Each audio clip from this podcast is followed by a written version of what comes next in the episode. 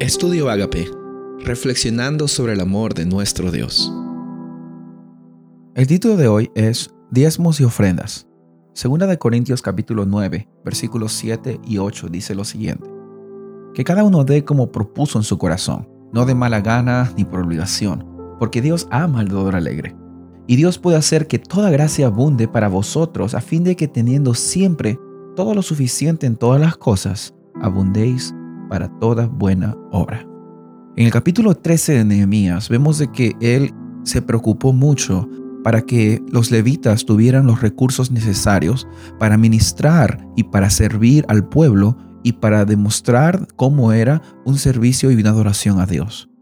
Entonces, el principio que nosotros encontramos es el de dadivosidad, generosidad, mayordomía, que es reconocer de que Dios es el creador de todo.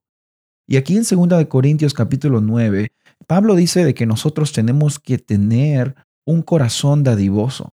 Pero cuando él habla de segunda de Corintios, en el capítulo 8, incluso él, en un capítulo anterior, dice de que los macedonios, que eran un, una, una, iglesia no tan grande como la de Corinto, no tenía tantos recursos como la de Corinto, tenían incluso un corazón más dadivoso. Y la dadivosidad entonces, eh, dice Pablo, no se trata en la cantidad de que tú das, no se trata en, en dar lo que te sobra, sino en una respuesta de adoración por lo que Dios está haciendo en tu vida. Yo quiero preguntarte hoy, ¿qué es lo que Dios está haciendo en tu vida? Él no te necesita a ti, nosotros le necesitamos a Él. Él en su bondad y misericordia se hace necesitar para mostrar dónde es que están nuestras prioridades.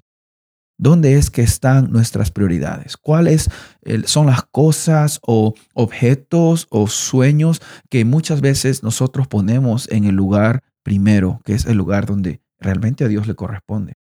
Porque si Dios es el creador de todo, Él ha creado incluso esas cosas que nosotros en nuestro mundo de consumismo queremos obtener. Y no se trata de lo que nosotros damos, sino ¿Dónde está nuestro corazón y cuál es nuestra intención cuando damos lo que damos? Porque muchas veces algunas personas dan sus ofrendas o sus diezmos o sus talentos o su tiempo para que los demás reconozcan y vean, ah, mira, esta persona está dando mucho. Ah, mira, qué, qué, qué generoso. Y, y, en nuestra vida comparamos eh, lastimosamente generosidad con cantidad.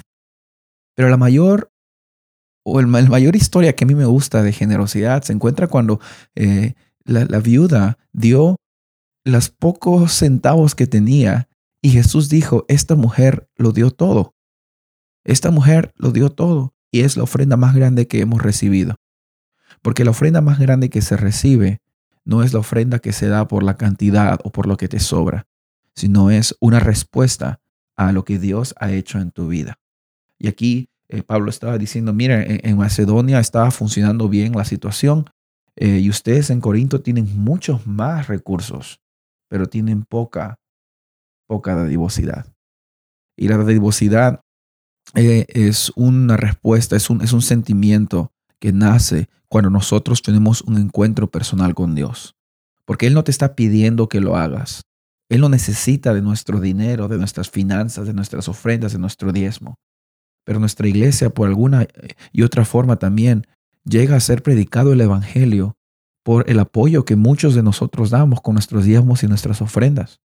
Y en los mismos tiempos también en Nehemías, Nehemías también reconoció que la única forma de que el nombre de Dios sea conocido, glorificado y también adorado es teniendo un buen sistema de diezmos y de ofrendas.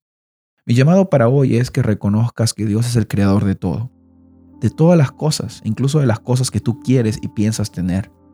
Y hoy mi llamado es para que reconozcas aquí de que Dios ama al dador alegre y que cuando nosotros demos lo que tengamos que dar a Dios, lo hagamos con un corazón alegre y una respuesta a lo que Él hace por nosotros.